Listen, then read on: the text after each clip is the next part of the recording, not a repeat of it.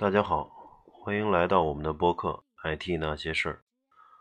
呃，距离上次节目也有一个一个月零十天了，呃，中间跨了一个春节，呃，所以很长时间没有录节目。嗯，春节回家休息了十天左右，然后回到北京之后，呃，又感冒了一场，大概一个礼拜吧，嗯，才恢复。嗯，所以一直也没有去录节目。呃，看到这个节目的这个观众、听众数据也一直在增加，现在已经有六千零一十四人呃订阅，然后累计的播放次数是三十六万七千人，感谢大家的支持。嗯，这里要说的就是最近可能呃这个在音频的节目上。投入的时间会少一些，然后但是另一方面呢，呃，最近习惯于写一些东西，啊，习惯用文字来表达一些呃一些想法吧，呃，然后希望大家能够关注我的微信公众号，呃，也叫 IT 那些事儿，在微信里面搜索 IT 那些事儿，或者它的英文名叫 IT Gossip，Gossip 是那个。美剧那个《Gossip Girl》的那个 Gossip，嗯嗯，基本上最近几周，嗯，每周都会更新呃四五篇吧，至少四五篇文章在上面。嗯，会聊嗯一些科技啊或者互联网，还有聊一些其他呃就是政治、军事、文化什么艺术。基本上都聊吧，嗯，希望大家多多关注呃微信公众号，IT 那些事儿。啊，好了，那我们今天来聊一下，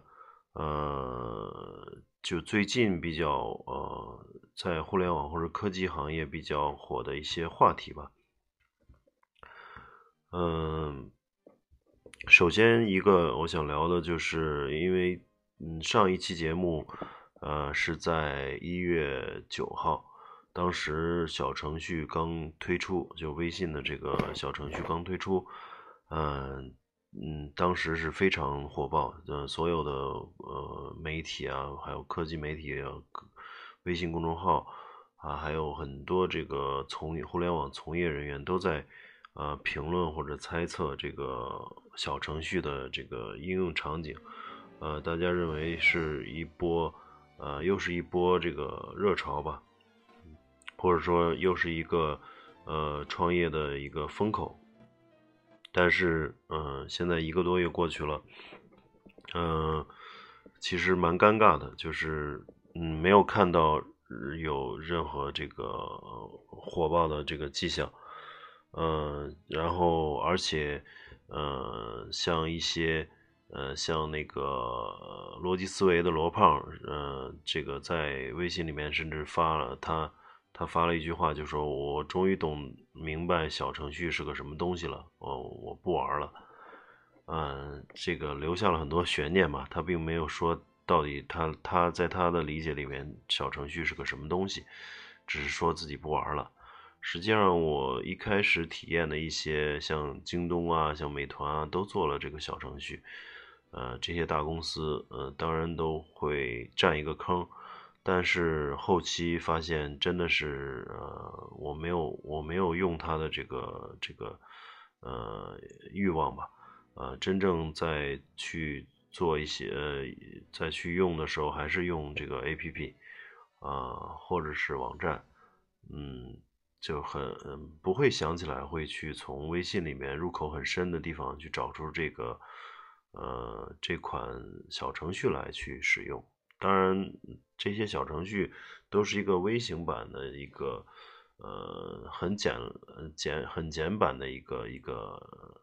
A P P 相当于，但是呃，唯一的好处就是它不需要安装，然后这个启动也挺快的，呃，也省了手机的空间，但是嗯，现在的手机空间，呃，并不是一个太大的障碍，呃，因为嗯，无论是苹果还是安卓推出的手机，都空间都是越来越大，所以我觉得就从这一点来说，去呃促使人，呃促使大家去使用小程序，啊，似乎也说不过去。所以，到底这个小程序的应用场景在哪里呢？也是不是也现在还没有，大家都没搞明白啊？甚至这个微信也本身他自己团队也没有搞明白，啊，什么时候会引起一个爆发呢？还是他就这么悄无声息的就就就没没下文了呢？嗯，其实谁也不知道。嗯，目前来猜到的几个场景吧，呃，我觉得一个是饭店的这个点菜啊，比如说你到了这个饭店以后，不需要去用这个呃这个纸质的订单了，也不用也不需要去像海底捞那样，呃拿个 iPad 过来让你点菜，呃，你直接去掏出手机，然后去刷一个二维码，呃，而且嗯，如果在场有很多人的话。那么大家都可以去呃扫一个二维码去公去去这个点自己想吃的菜，最后生成同一个订单，这个是一个场景，我觉得，呃，在还有在我想象的就是一些消费的场景了，比如说去加油站加油，然后用这个 A P P 去呃扫码，马上打开一个呃这个这个马上打开一个这个嗯这个付费的这个页面。然后可以选择这个油耗啊、金额，然后用微信、支付宝支付之后，马上去嗯，在加油站里面会打印出相应的这个发票，呃，然后交易员会拿过来给你，这样子也是一个很方便的这个避免刷卡、避免下车刷卡的一个一个一个呃好的场景吧。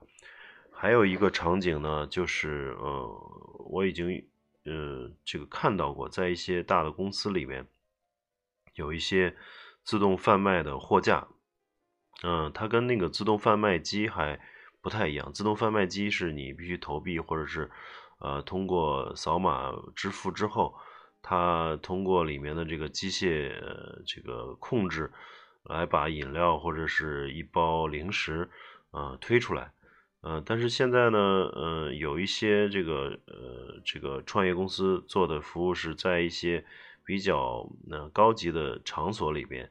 呃，放一些货架，货架上有一些零食啊、水啊、这个方便面之类的东西，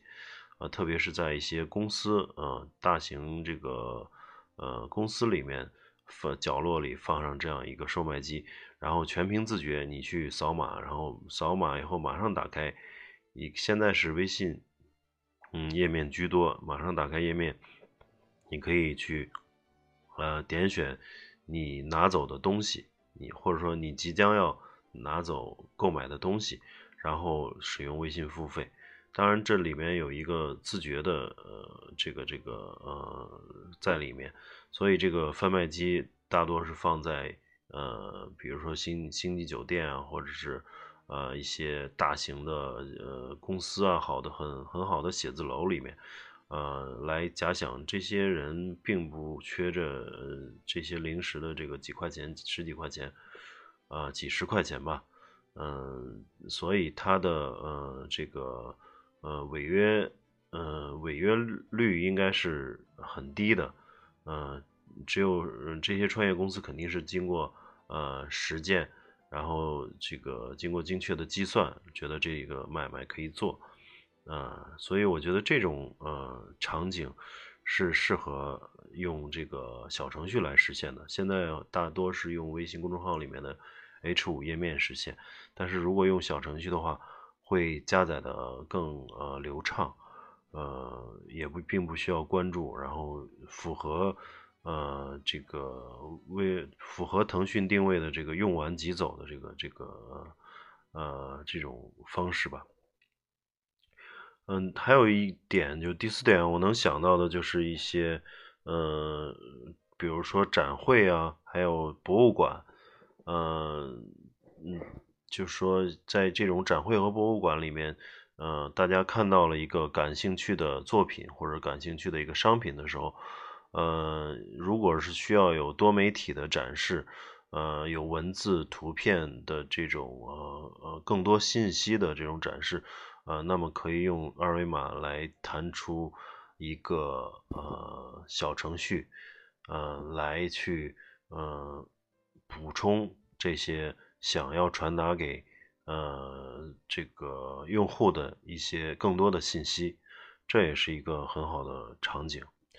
嗯，现在没有嗯出现这个爆发，嗯，我觉得还是大家在摸索，就是到底是它适用于什么方什么场景。呃，另外一个就是，嗯，小程序的呃使用场景实际上是一个非常分散的。呃，中小企业还有一些嗯很小的机构，嗯，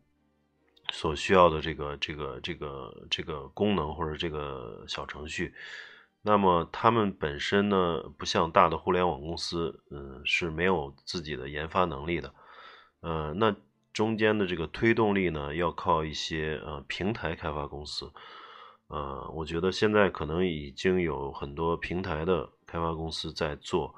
呃，类似的，比如说点菜，或者是结账的这种系统，呃，等他们开发完了，然后他们肯定还要通过市场运作，通过销售行为把它去推进，啊，推到推向市场，所以这里面一定是会有一个时间差的。目前就一个多月，还远远看不到这个小程序的在市场上的表现。我觉得应该多给这个小程序一点时间，呃。毕竟研发和这个市场推广、销售是有一定的周期的，所以我们过几个月，呃，在下半年可能会看到一些呃成功的场景。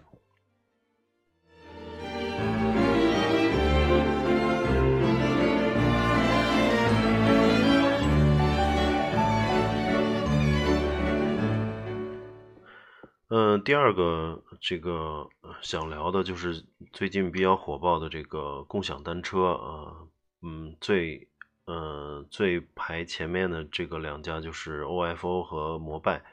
啊，有小黄车和小橙色的这个摩拜，然后基本上到处都是，嗯，在可能他们在北京北上广深这种大城市投放的力度很大。所以呃，可以看到路边、马路边还有小区里面，最近是呃出现了很多这样的这个自行车。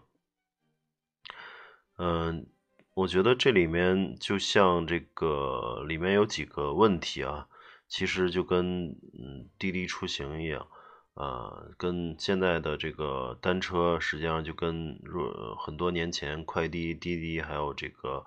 呃一系列出行。软件的刚开始的这个市场竞争状况一样，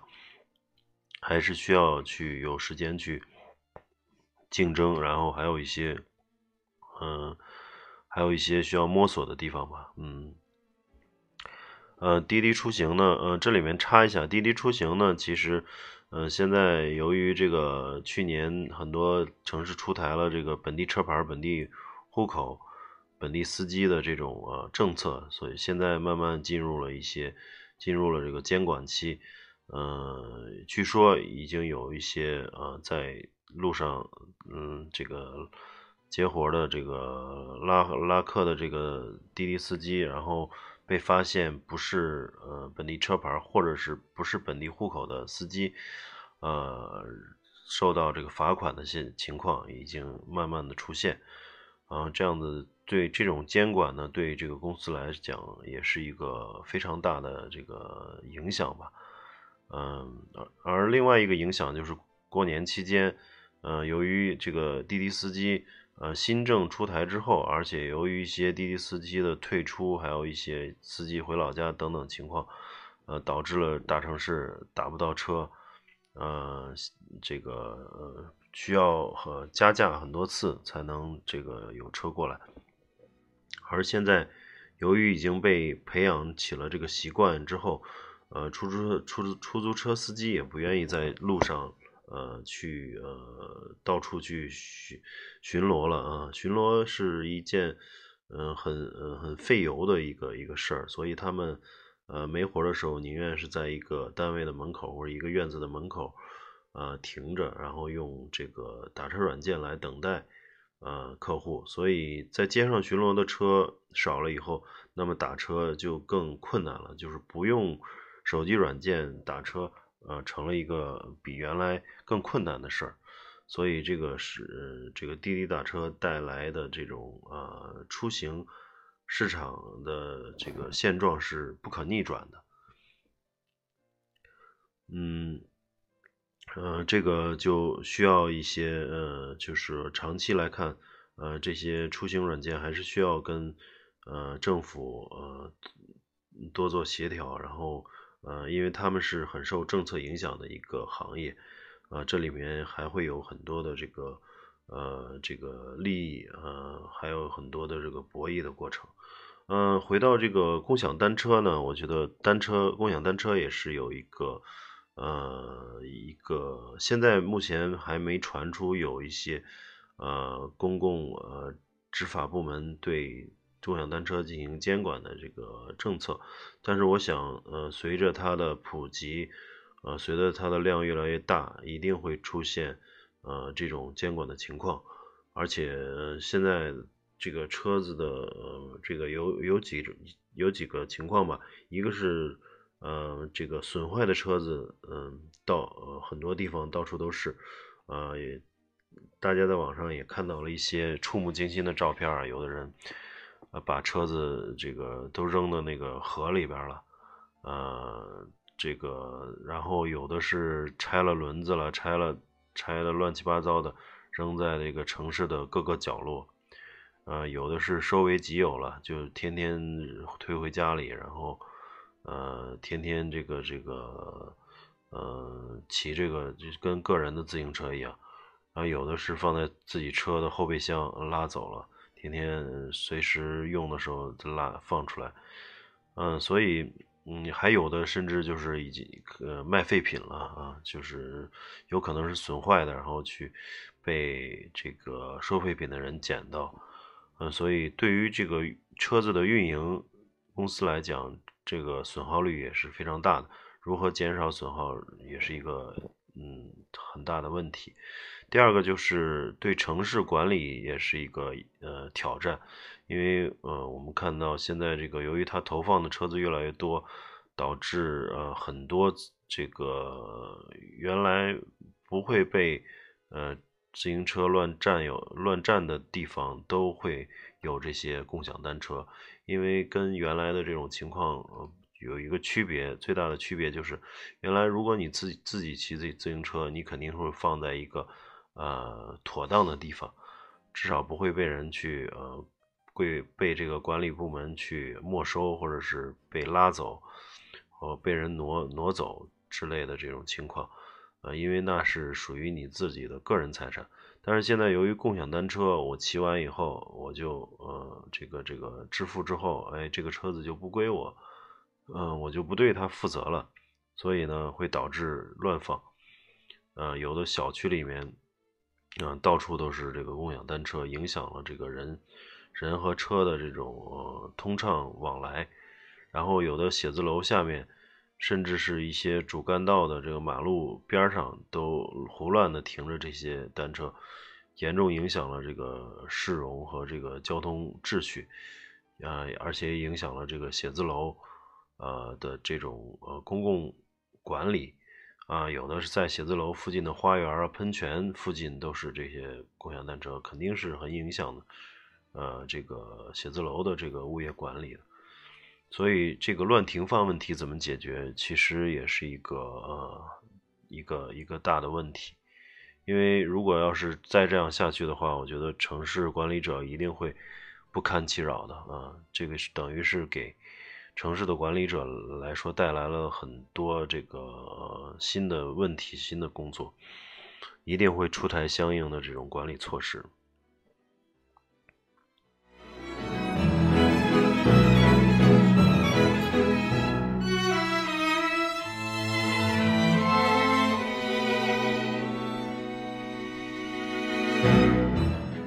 嗯还有一个嗯值得注意的这个方向嘛，就是呃，因为美国总统特朗普的上台，呃，也导致了一些这个国际秩序的重组吧，呃，但是对于这个科技行业来说，或者互联网行业来说，嗯，也影响了一些，嗯嗯，影响了一些企业吧，嗯，比如说特朗普他首先要保证美国。呃，美国的这个个人，美国这个国家的国家利益，然后呃，极力的去呃，希望这些美国本土的企业把职位呃放在本土，所以最近传出了一些呃这个声音吧，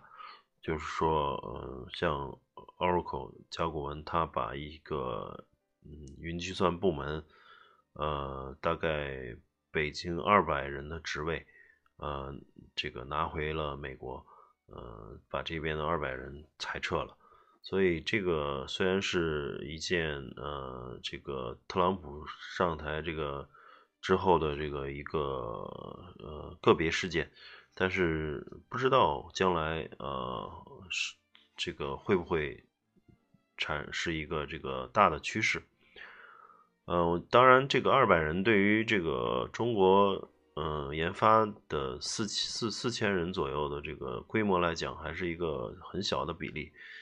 但是像呃其他的微软、IBM 等等等等，还有很多的美国公司，都在中国有很多的这个研发，还有这个机构。呃，所以他们如果是把这些职位都拿回，也不可能都拿回美国了，就是嗯拿一部分回美国来去响应这个总统的号召。嗯，我觉得可能对中国的就业市场来讲，呃，会是一个压力，会有更多更多的在外资企业工作的人，呃，会流流出来，流向呃互联网，国内的互联网公司、手机公司，还有创业公司，呃，当然这个人才的流出也会呃让这个就业市场压力增加。啊，但是对于企业来企业来说当然是好事了，就是能够有更多新鲜的人才，呃，不断的注入国内的这个市场。另外一个新闻就是华为，啊，据说要这个对这个三十四岁以上的这个员工进行啊这个呃这个变相的这种裁撤吧，呃，需要更新鲜的血液来，嗯，这个来。呃，补充进来，然后去呃维持华为的这种创新基因，呃，这个后来被证证明是一个这个子虚乌有的事情，但是呃，华为确实呃会对这个这个呃四十，据我了解，会对四十五岁以上的员工进行这个呃这个劝你退休的这种情况。嗯，因为他们每个人都有股票嘛，所以其实有股票的收益已经很很不错了，即使退休也不会影响什么生活。然后，嗯呃，这个就是属于社会上的这种一些一些一些一些呃传播吧。我觉得这些真正他们也这个优化的优化的人已经赚得盆满钵满。然后也有大量的股份，所以并不需要为他们担心，还是把自己的事儿搞好。嗯，另外就是想说的是，其实，嗯，中美的这个科技行业或者互联网行业的这种呃发展，其实是，嗯，还是有一些不均衡的。呃，从美国来讲，它是从早一代的这个 PC 时代。呃，包括软件的这个时代还没有到互联网时代呢，他们诞生了一系列的这个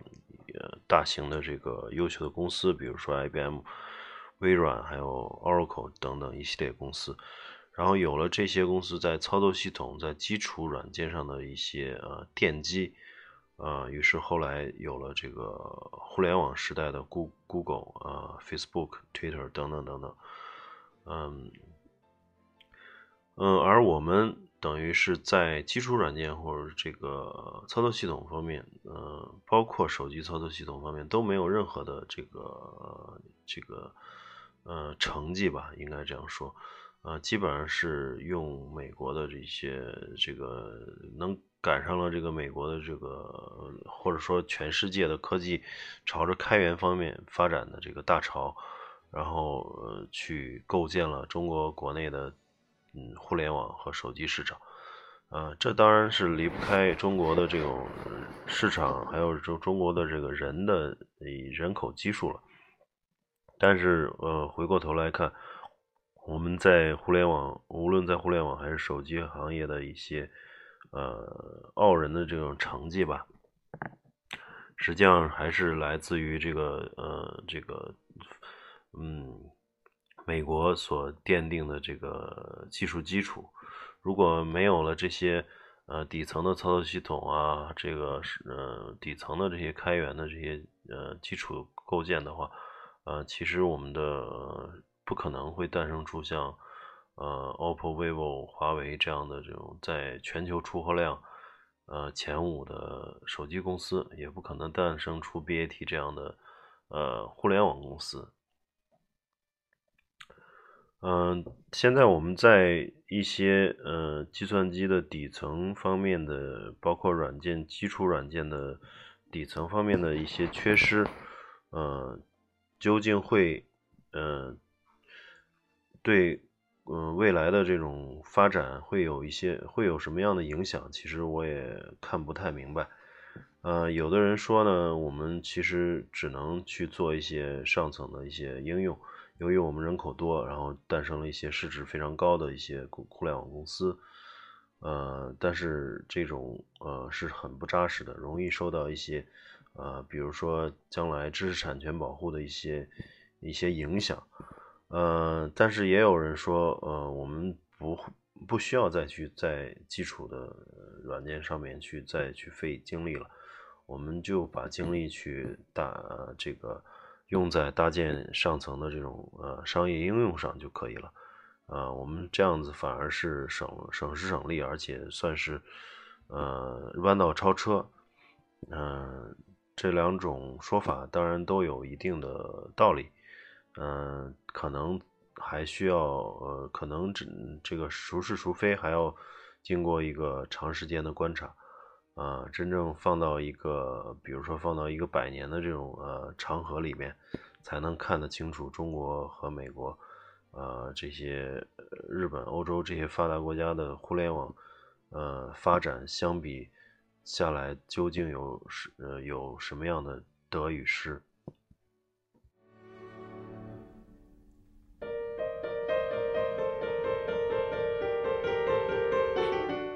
然后关于。二零一七年呢，其实还是有很多看点的。嗯，首先是呃，像去年、前年大火的互联网金融，呃，二零一七年应该说是进入一个监管的深水区，也就是有很多政策都要进进入这个已经度过了这种呃这种试行阶段，要真正的去去落地了。所以，呃，数以千计的互联网金融公司，究竟谁能够活下来，然后谁能够转型成功，都是需要拭目以待的。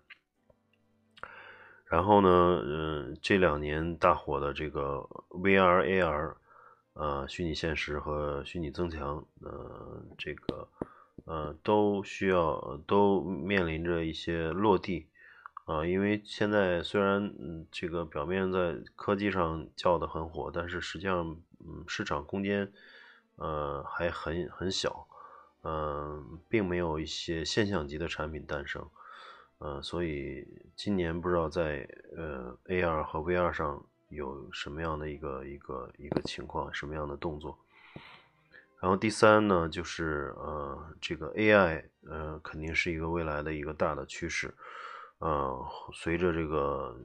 去年的这个阿尔法阿尔法 Go 和那个 Master，呃，战胜了很多这个一一线的顶尖棋手，呃，应该说，嗯，这个计算机已经完全超过了人类的对围棋的掌握，或者对围棋的理解。那么人工智能呢，就是在里面是一个一个主导的这个起了主导的作用。呃，人工智能将会在呃科技和互联网各个领域